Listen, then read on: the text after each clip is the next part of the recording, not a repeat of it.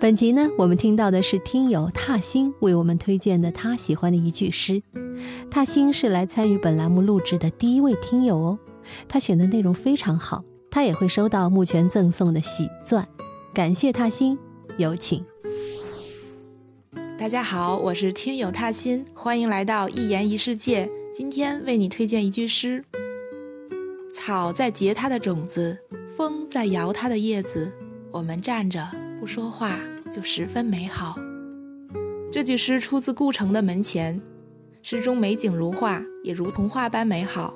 两个人不必多言，此刻已经心有灵犀，一个眼神，一个动作，都能明白彼此的心意。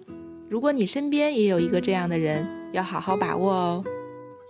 春天到了，今年的自然风光格外好看，春风拂面，鸟语花香。在这个美好的季节里，让我们去亲近自然，去拥抱你爱的人。可以不说话就十分美好，也可以说说话，说点只有两个人能听懂的情话。就像有一个地方只有我们知道，是不是世外桃源都没有关系。只要身边的那个人是你就好。